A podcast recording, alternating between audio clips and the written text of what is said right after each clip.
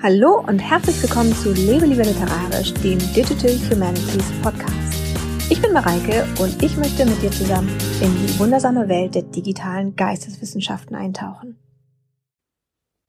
Heute soll es um ein Thema gehen, das wirklich sagenumwoben ist und das ist künstliche Intelligenz. Und zwar, weil wir uns ja hier meistens mit Literaturwissenschaft beschäftigen, natürlich künstliche Intelligenz in der Literatur und in der Literaturwissenschaft.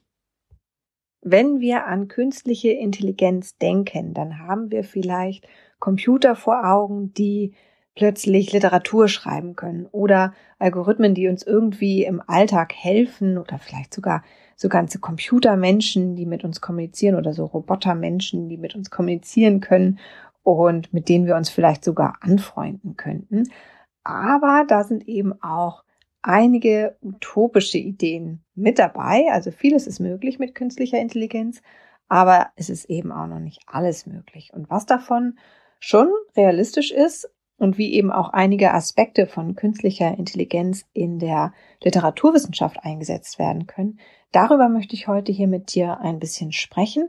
Und außerdem habe ich auch noch auf meinem Blog lebelieberliterarisch.de ein kleines Spiel für dich vorbereitet, das dir hilft, maschinelles Lernen, also den, den Grundstein quasi für künstliche Intelligenz, ein bisschen besser zu verstehen. Aber erst einmal wie gewohnt der Schritt zurück zu der Frage, was ist überhaupt künstliche Intelligenz? Oder oft wird das ja auch mit KI abgekürzt oder auch mit AI, was dann für Artificial Intelligence, also für den englischen Begriff steht. Also was ist das eigentlich und wie können wir das von diesen ganzen Mythen, die ich ja schon erwähnt habe, eigentlich unterscheiden oder also wie können wir die, die Mythen davon trennen? Und wir haben wirklich ja auch viele von diesen Mythen um uns herum. Ich weiß nicht, ob du die Serie Picard gerade gesehen hast, die äh, vor kurzem erschienen ist und wo es ja auch darum geht, dass es eben so einen Androiden-Menschen gibt, also so einen künstlichen Menschen, der eigentlich kaum noch von einem richtigen Menschen unterschieden werden kann. Aber es gibt eben auch literarische Verarbeitungen des Themas, war auch ganz aktuell, nicht ganz so neu wie die Serie, die ich gerade erwähnt habe, aber der Roman von Ian McEwan, Maschinen wie wir, beschäftigt sich ja auch mit dem Thema der künstlichen Intelligenz in Form eines Robotermenschen. Und ihr seht schon, ich äh, wollte euch eigentlich die Frage beantworten, was künstliche Intelligenz eigentlich ab, aber ich schweife schon wieder ab in Mythen und das passiert einem natürlich auch total leicht, weil es einfach sehr, sehr viele Beispiele für fiktive künstliche Intelligenzen gibt und weil es auch einfach faszinierend ist, darüber nachzudenken und weil das auch einfach spannende Geschichten sind, die da lauern. Wenn man sich jetzt mal unterschiedliche KI-Anwendungen, also solche, die es tatsächlich gibt, anschaut, dann kann man so als kleinsten gemeinsamen Nenner vielleicht äh, heraussuchen, dass sie irgendwie eine Form von maschinellem Lernen einbeziehen. Denn natürlich, das sagt ja schon der Name, dreht sich das irgendwie um die Nachahmung oder um eine künstliche Form von Intelligenz und eine der besonderen Eigenschaften unseres menschlichen Gehirns ist es ja, dass man sich anpassen kann und immer neue Fähigkeiten entwickeln kann, also lernen kann. Und so beschäftigt sich eben auch die KI-Forschung mit Wissen und der Frage danach, was das eigentlich ist und vor allen Dingen aber auch mit logischem Denken und Argumentieren, also auch so wichtige Kennzeichen der menschlichen Intelligenz. Nun könnte man ja vermuten, dass es dann vielleicht so ist, dass man einfach versucht, mit dem Computer genau das Vorgehen des menschlichen Gehirns zu imitieren. Das muss aber nicht unbedingt so sein, sondern es geht eher um ich nenne es mal Problemlösungsstrategien. Also die künstliche Intelligenzanwendungen sind eben sehr häufig problemorientiert und bilden eben auch häufig die Fähigkeit von Menschen, also die menschliche Fähigkeit zum Denken ab, das ja irgendwie auch daraus besteht, dass man aus Beispielen lernt. Und dieses Lernen aus Beispielen wird eben auch genutzt, um Programme leistungsfähiger zu gestalten. Vereinfacht ausgedrückt könnte man also sagen, dass diese KI-Anwendungen am Ende Probleme lösen, die wir Menschen eigentlich auch lösen könnten, aber sie lösen sie irgendwie anders. Und weil sich eben viele dieser Problemlösungen auf das menschliche Leben und auch auf die menschliche Kultur beziehen, ist eben dieses Forschungsfeld auch für die Geisteswissenschaften so interessant oder für die Kultur- und Sozialwissenschaften auch insbesondere, weil es eben ja auch genau darum geht. Und diese Seite möchte ich mir jetzt ein bisschen genauer anschauen. Also ich habe es ja eingangs schon gesagt, es gibt so viele KI-Anwendungen, dass ich hier natürlich nicht ausführlich über alles sprechen kann, was äh, das Forschungsfeld der künstlichen Intelligenz ausmacht, sondern ich möchte mich hier einfach einmal darauf konzentrieren, was das Ganze eigentlich in der Kultur und in der Literatur bedeutet und wie wir es nutzen können für die Literaturwissenschaften, also für unsere tägliche Arbeit. Ich habe ja schon gesagt, dass viele KI-Anwendungen in irgendeiner Form maschinelles Lernen nutzen und dass dieses maschinelle Lernen oft dem nachgebildet ist, wie wir Menschen lernen, also dieses Lernen aus Beispielen beinhaltet. Und das Tolle ist eben, und das macht eben diese zwei Seiten der künstlichen Intelligenz aus, dass nämlich Computer nicht nur aus Beispielen lernen können und ähm, daran eben auch Muster erkennen, sondern dass sie eben aus dem Gelernten auch neue Muster zusammensetzen können, also auch etwas Neues schaffen können. Und mit zwei Seiten meine ich jetzt eben einerseits also die Analyse, also den Lernprozess aus Beispielen selbst und auf der anderen Seite eben die Konstruktion von Neuem oder das Erschaffen von Neuem. Und ich glaube, gerade dieses Erschaffen von Neuem ist es eigentlich, was auch so viel Angst auslöst, also gerade im kreativen Bereich, denn da schwingt natürlich dann immer gleich die Frage mit oder schließt sich die Frage an, werden denn Computer irgendwann auch Kunst, Musik und Literatur schaffen können? Und die Antwort ist ja irgendwie liegt auf der Hand. Ich habe das, glaube ich, auch schon erwähnt. Das ist ja klar, können sie. Das machen sie ja schon. Also es gibt ja schon Algorithmen, die bestimmte Kunstwerke nachahmen oder bestimmte Künstler nachahmen und aus dem, was sie über Künstler gelernt haben, auch neue Kunstwerke zusammensetzen und damit eben auch ein neues Kunstwerk irgendwie schaffen. Wenn man jetzt aber die Frage anders stellt und so leicht umformuliert, dass man eben nicht danach fragt, ob sie das können, denn das können sie offensichtlich, sondern ob sie es so machen können, dass sie auch die derzeitig auf diese Weise schaffenden Menschen, also die Künstler, ersetzen könnten. Dann dringen wir, glaube ich, weiter zu dem Kern der Sache vor, aber haben jetzt auch so ein bisschen eine Nebendiskussion erreicht. Und ich habe darüber auch schon mal gesprochen in einer anderen Podcast-Folge, die verlinke ich dir in den Show Notes. Da geht es so ein bisschen um das Thema Mensch versus Maschine. Und ähm, genau, verlinke ich dir in den Show Notes. Also wenn dich diese Diskussion interessiert, dann würde ich dich bitten, da nochmal nachzuschauen, weil das würde jetzt hier zu weit führen. Aber um das einmal ganz kurz zusammenzufassen, in diesem Artikel äh, sage ich eben oder auch in der Podcast-Folge, dass ich nicht daran glaube, dass da eine so sogenannte feindliche Übernahme oder irgendwie eine Form von ähm, Ersetzen des Menschen ähm, droht, sondern dass es eine andere Form von, von Kunst vielleicht gibt, also auch jetzt schon gibt, und dass es für mich einfach auch wichtig ist, das anzuerkennen. Also dass eben nicht nur Künstler, Schriftsteller, Tänzer und ähm, ähnliche Menschengruppen kreativ sein können, sondern dass im Prinzip jetzt nicht der Computer selber, sondern die Programmierer, die dahinter stecken oder auch die Entwicklerteams, die Konzepte entwickeln, um diese künstlichen Intelligenzen zu entwickeln, dass die ganz, ganz viel kreatives Potenzial entwickeln und dass da eben auch eine kunstschaffende, aber total menschliche Kraft ja dahinter steckt. Und wenn man sich das vor Augen hält, dann ist man erstmal ein bisschen beruhigt, finde ich, weil man realisiert, okay, ohne den Menschen geht es nicht. Wenn man sich mal ein bisschen genauer anschaut, was es denn im Moment für KI-Phänomene gibt, die für die Kultur wichtig sind, dann tut sich eigentlich ein ganz interessantes äh, Spannungsfeld auf. Also eins, was ich jedenfalls im Moment total spannend finde, ist die Diskussion um das Thema Deepfake. Unter Deepfake versteht man ja unterschiedliche Programme, die jetzt irgendwie so vom Austauschen der Gesichter von Menschen in, in Videos, und es ist ja auch häufig dann irgendwie Gesichter von Frauen, also oft sind es dann berühmte Frauengesichter, die dann eingefügt werden in pornografische Videos zum Beispiel.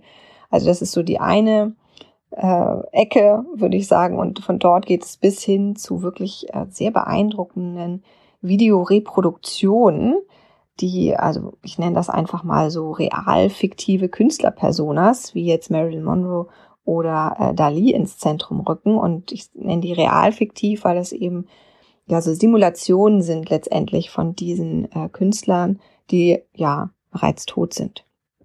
Und hier gelingt es eben sogar mit Hilfe von Deep Learning Algorithmen. Also das sind Algorithmen, da komme ich auch später noch mal ein bisschen genauer drauf, die sehr sehr viele unterschiedliche Lernaspekte für den Computer kombinieren. Und mit Hilfe dieser Technologie kann man eben diese Persönlichkeiten sozusagen simulieren. Also natürlich nur im Video, nicht irgendwie in einer Art Robotermensch oder so, sondern das ist im Moment in dem äh, Video-Medium. Und da ist es eben so, dass das Programm Dinge lernt wie den Sprachgebrauch einer Person, also natürlich auch aus anderen Aufzeichnungen, also aus anderen Videos. Also sowas wie Sprachgebrauch oder die Mimik oder die Gestik einer Person, so dass es dann eben im Video so erscheint, als wäre tatsächlich eine lebendige Person gedreht worden, also auf Video aufgenommen worden. Und das Datenmaterial, was hier verarbeitet wird, das sind dann eben Bilder der Person, aber auch Tonaufnahmen oder Texte oder andere Äußerungen oder Abbildungen oder alles, woraus der Computer lernen kann, wie jemand Sprache einsetzt, wie jemand Gestik und Mimik einsetzt, wie jemand aussieht, wie jemand spricht, wie jemand schreibt und so weiter. Und das Problem dabei, und das ist natürlich auch dieses interessante Spannungsfeld, was ich hier schon so ein bisschen angedeutet habe, als ich den äh, Range dieser, dieser Anwendung äh, beschrieben habe, ist, dass das Ganze ein schmaler Grad ist zwischen eben krimineller Persönlichkeitsverletzung gegenüber Personen, die leben. Also bei jetzt diesem Austausch von Gesichtern von wirklich noch lebenden Personen in Videos. Das ist natürlich nicht nicht rechtens. Das ist natürlich eine kriminelle Handlung.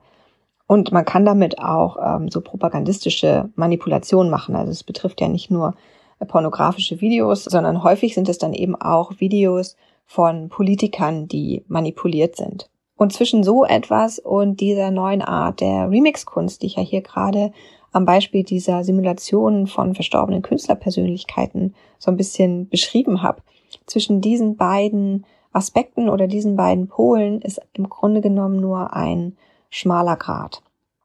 In der Literaturwissenschaft, das habe ich ja schon erwähnt, gibt es auch diese beiden Aspekte des Einsatzes von künstlicher Intelligenz, also einmal den Analyseaspekt und dann den Aspekt, dass eben auch Neues geschaffen werden kann mit künstlicher Intelligenz, also neue literarische Werke konstruiert werden können.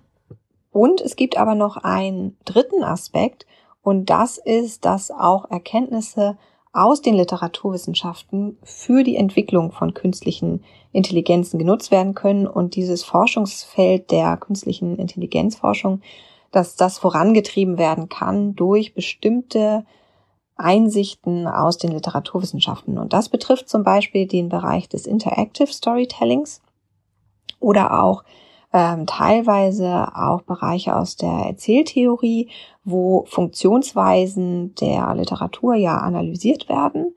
Und in der künstlichen Intelligenzforschung wird das dann eben weitergeführt. Und manchmal ist es auch in der erzähltheoretischen Forschung selbst drin, so dass man eben bestimmte Wenn-Dann-Beziehungen von Ereignissen letztendlich bestimmen kann oder von Gesetzmäßigkeiten in einer fiktiven Welt oder in einer bestimmten Art von Erzählung letztendlich ableiten kann. Und das kann man dann in sogenannte Story Generating Algorithms, also in Computeralgorithmen, die eben Geschichten generieren können, überführen. Und um das Ganze ein bisschen plastischer zu machen, auch hier wieder ein Beispiel. Es gibt eine Theorie, die so in der Tradition des russischen Formalismus steht. Und zwar ist das die Morphologie des Märchens von Prop. Also Prop hat sich hingesetzt und hat sich bestimmte Gesetzmäßigkeiten in Märchen angeschaut, also korpusbasiert, hat sich unterschiedliche Märchen angeguckt und ähm, analysiert, welche Parameter immer vorkommen, also welche Figuren kommen immer vor, welche Art von Ereignissen gibt es, was passiert, wenn bestimmte Figurenkonstellationen bestimmte Ereignisse aufeinandertreffen. Welche Ereignisse ziehen welche anderen Ereignisse nach sich? Also wirklich sehr strukturalistisch ähm, und sehr kategorial letztendlich, also so mit Figurenkategorien. Ne? Es gibt immer den Prinzen, die Prinzessin, äh, das Böse in Form einer Hexe, eines Hexers oder eines Zauberers. Also so ganz basierend auf Kategoriensystem letztendlich. So, diese Kernbestandteile von Märchen nach Pop haben sich eben unterschiedliche Projekte vorgenommen und haben daraus dann tatsächlich auch Anwendungen gemacht, also programmiert, sowas wie den Proprian Fairy Tale Generator oder den Revise Proprian Story Generator, also so Programme. Ich habe auch übrigens, ähm, ich habe ja immer noch mal den ganzen Artikel zur Folge auf meinem Blog lebelieberliterarisch.de. Den genauen Link setze ich natürlich in die Show Notes und da habe ich dir auch mal diesen Proprian Fairy Tale Generator verlinkt. Dann kannst du das mal selber ausprobieren. Also da ist es tatsächlich so, dass du eben bestimmte Typen eingibst. Also ich möchte ein Märchen, die Hauptperson ist ein Prinz, dass du eben diese Parameter festlegst und dann wird daraus eben anhand der Parameter ein neues Märchen generiert. Und solche Projekte, ich habe da jetzt einfach mal zwei rausgegriffen, aber da gibt es tatsächlich auch noch mehr, die sich eben auf diese Morphologie des Märchens von Prop beziehen. Aber es können tatsächlich auch nicht nur Märchen, also Märchen sind vielleicht so ein bisschen prädestiniert dafür, weil man tatsächlich ja diese Schemata sehr gut ableiten kann daraus. Aber es können eben nicht nur Märchen mit Hilfe von künstlicher Intelligenz auseinandergenommen und wieder neu zusammengesetzt werden, sondern auch Erzähltexte. Also man versucht es auch bei Erzähltexten. Vielleicht habt ihr mitbekommen, dass schon ein neuer Harry Potter Band geschrieben wurde. Aber da ist es jetzt, also speziell bei diesem Fall ist es so, dass das Ergebnis halt noch nicht wirklich spannend ist, sondern eben eher ein bisschen belustigend. Aber wenn man das liest, kann man eben auch schauen und überlegen, warum das eigentlich lustig ist und nicht spannend. Also worin unterscheidet sich eigentlich dieser künstlich geschriebene Erzähltext von denen, die eben von der richtigen Autorin geschrieben wurden. In meinen Augen klappt das Ganze ein bisschen besser mit Lyrik. Vielleicht, weil Lyrik ja eh so eine besonders verdichtete Form der Literatur ist oder vielleicht auch den meisten Raum lässt für kreativen oder eben auch mal ungewöhnlichen Sprachgebrauch. Also da wurde ja auch oft schon mit der Sprachform und Tradition auch gebrochen, gerade in der zeitgenössischen Lyrik oder auch in der Lyrik des 20. Jahrhunderts. Und so ist es auch nicht so überraschend jetzt, dass es eben im Bereich der Lyrik auch schon gelungen ist, dass man einen Computer gelehrt hat. Es ging jetzt um Hölderlin, also man hat anhand von 10.000 Hölderlin-Versen einen Computer gelehrt, wie Hölderlin seine Lyrik geschaffen hat, also was für einen Stil letztendlich Hölderlin beim Schreiben hatte. Und mit Hilfe dieser KI hat eben dieses Digital Humanities Forscherteam das auch geschafft, einige Zeilen zu generieren, die tatsächlich auch diesen Hölderlin Sound haben und die tatsächlich so nach dem Hölderlin Stil klingen. Und dafür ist eben auch wieder das maschinelle Lernen ganz, ganz wichtig. Und zwar auch wieder dieses Lernen aus Beispielen. Also das System lernt anhand der vorgegebenen Beispielverse, in dem ja ein gewisser Sprachstil vorhanden ist, wie dieser aussieht und wie man eben diesen auch letztendlich imitieren kann.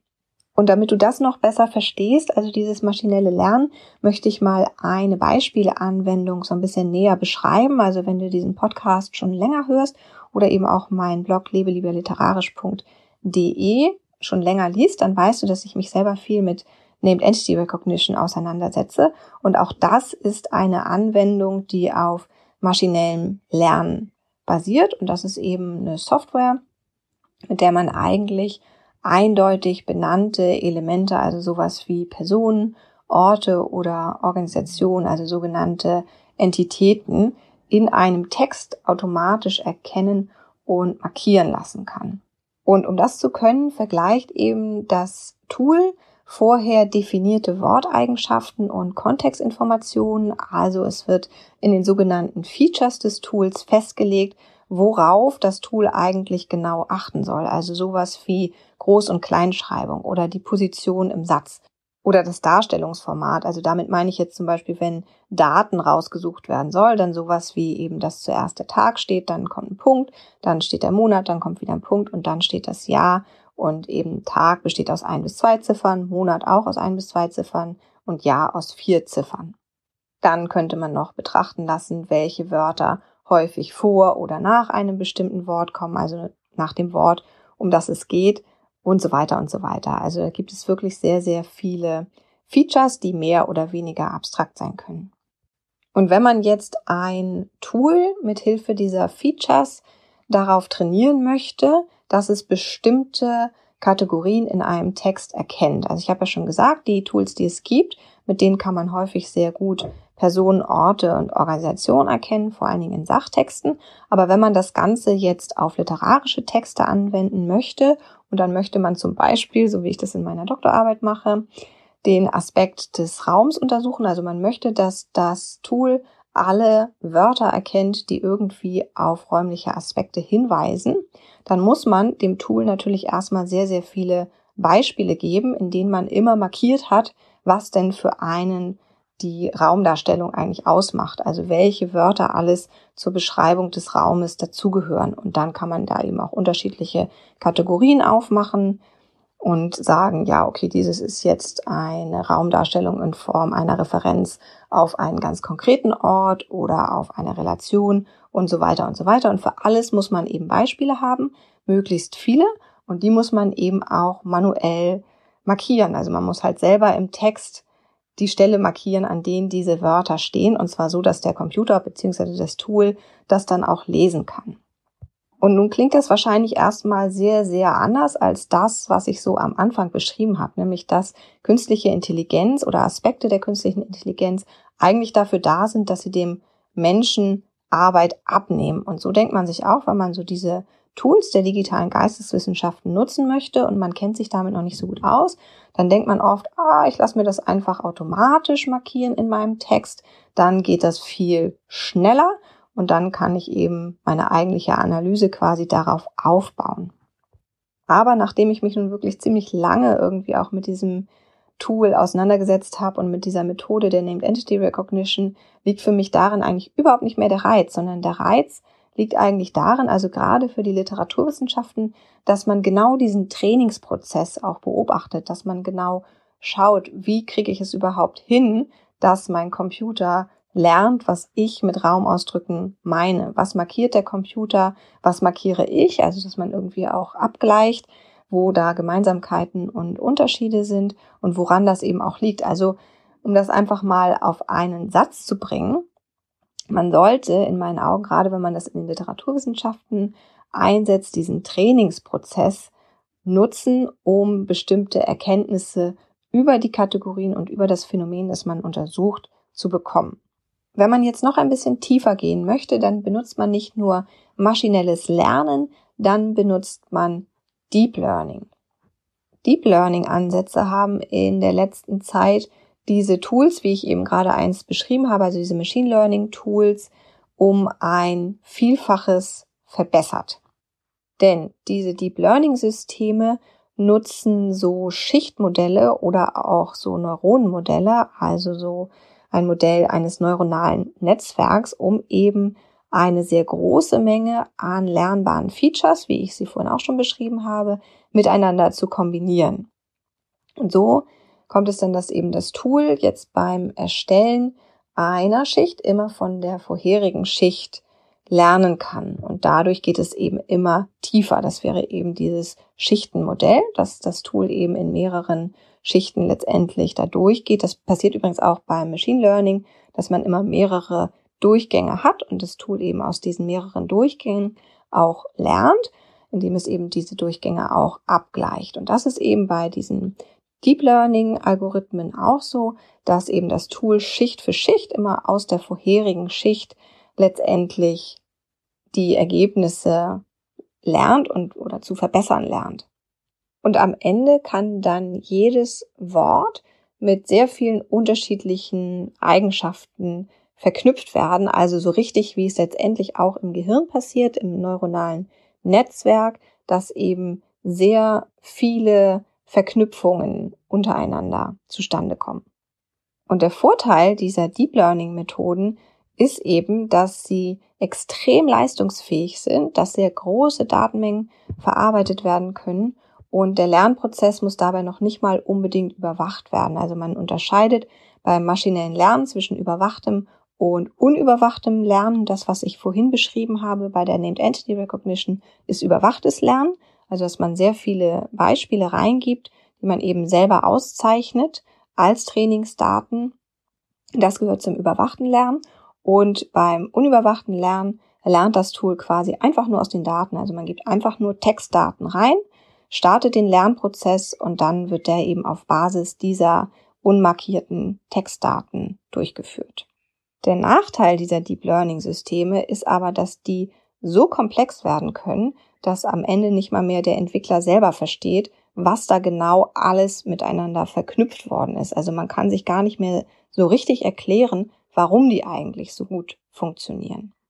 Und das bedeutet natürlich auch, dass dieser Aspekt, den ich gerade beschrieben habe, den ich selber so wichtig finde für den literaturwissenschaftlichen Erkenntnisprozess, dass man nämlich diesen Lernprozess eben auch nutzt, um Erkenntnisse zu bekommen oder zu schärfen, dass man sich genau anschaut, was passiert da überhaupt, welche Eigenschaften eines Wortes sind dafür entscheidend und auch für den Kontext, dass es eben zum Beispiel als Raumausdruck erkannt wird von einem Computer und wie sind auch die Unterschiede von der Computererkennung zu meiner menschlichen eigenen Erkennung. Also genau das passiert letztendlich in einer Blackbox und da kann ich nicht mehr reinschauen und dadurch geht einem natürlich auch ein bisschen was verloren. Aber ich habe schon gesagt, diese Systeme können extrem leistungsfähig sein und das kannst du dir auch selber mal anschauen, denn ich habe hier nochmal zwei Beispiele, wo das genutzt wird. Das eine ist ähm, DeepL, ein Übersetzungstool, also ein Tool zur automatischen Übersetzung, in das du Text reingibst und dann wird es automatisch in eine andere Sprache übersetzt. Die Sprache gibst du natürlich dann selber ein. Und das ist eben erstaunlich gut und erstaunlich präzise auch. Das wäre das erste Beispiel. Ein anderes Beispiel ist die Bildersuche bei Pinterest. Auch da sind Deep Learning Technologien implementiert worden und die ist auch extrem gut. Also die ist auch viel besser übrigens als die Google Bildersuche. Ich habe die Google Bildersuche lange nicht mehr ausprobiert, vielleicht ist sie inzwischen auch besser, aber die Pinterest Bildersuche ist wirklich gut, da kann man wirklich auch reinzoomen und nach ganz kleinen Details suchen und dann werden einem erstaunlich ähnliche Bilder vorgeschlagen und auch hier wurden eben diese Deep Learning Methoden eingesetzt. So, jetzt habe ich viel erklärt und dir auch viele Beispiele gegeben und hoffe, dass das Thema künstliche Intelligenz dir jetzt ein bisschen klarer geworden ist und dass du ein bisschen mehr damit anfangen kannst als vorher. Aber es ist, wie es ist. Man kann das Ganze vielleicht gar nicht wirklich verstehen, wenn man selber eben sehr wenig bewusste Berührungspunkte mit dieser Technik hat oder diese Technik eben so als Black Box nutzt. Also man nutzt vielleicht die Pinterest-Bildersuche, aber man weiß gar nicht so genau, warum die eigentlich so gut funktioniert. Und um eben so ein bisschen eine Ahnung davon zu bekommen, wie Computer überhaupt Dinge über Sprache lernen können oder eben auch über literarische Texte, habe ich im Rahmen des Seminars, das ich gerade gebe, zum Thema Einführung in das Studium der Literaturwissenschaften an der Uni Hamburg eine kleine Do-it-yourself-Anleitung entwickelt, also ein Video, das du auch auf meinem Blog findest, das ich dir natürlich unten auch verlinke. Und wenn du der Anleitung folgst, dann kannst du eben so ein bisschen nachempfinden, was es eigentlich bedeutet, einen Computer das Lesen zu lehren. Also da kommen dann so Features vor wie Wörter zählen, Wortstellungen beobachten, Wörter neu zusammensetzen nach diesen gelernten Eigenschaften und all das kannst du also mit diesem Spiel, mit diesem KI-Spiel selber ausprobieren. Und vielleicht hast du ja schon mal davon gehört, dass man Leistung steigern kann, indem man mehr Systeme an etwas anschließt. Also schlage ich dir vor, spiele ruhig gemeinsam mit Freundinnen oder Kommilitoninnen dieses KI-Spiel. Natürlich kannst du das auch alleine durchführen, aber gemeinsam macht es mehr Spaß. Ihr könnt mehr Daten mit einbeziehen, also ihr könnt es auch so machen, dass jeder einen unterschiedlichen Datensatz mit einbringt. Da könnt ihr wirklich kreativ werden. Natürlich kannst du das Spiel mit jeder gemeinfreien Dichterin oder jedem gemeinfreien Dichter durchführen. Ich habe das in meinem Seminar anhand von Else Lasker Schüler durchgeführt, aber wie gesagt, auch da kannst du dir natürlich deine eigenen präferierten Dichter und Dichterinnen raussuchen. So, jetzt habe ich genug geredet. Jetzt kannst du rüberwechseln zum Blog und dir das Video anschauen und das Ganze mal selbst ausprobieren. Dabei wünsche ich dir natürlich viel Spaß. Ein letzter Satz noch für heute. Wenn du das Ganze ausprobiert hast, Du weißt ja, ich bin wahnsinnig neugierig, was sowas angeht. Hinterlass mir gerne einen Kommentar auf meinem Blog. Vielleicht magst du mir auch dein Gedicht dorthin posten, das du mit diesem KI-Spiel entwickelt hast. Ich bin total gespannt darauf, also hinterlass mir gerne dort einen Kommentar. Damit war es das jetzt aber auch wirklich für heute. Nächste Woche hören wir uns hier wieder. Ich freue mich drauf. Bis dann.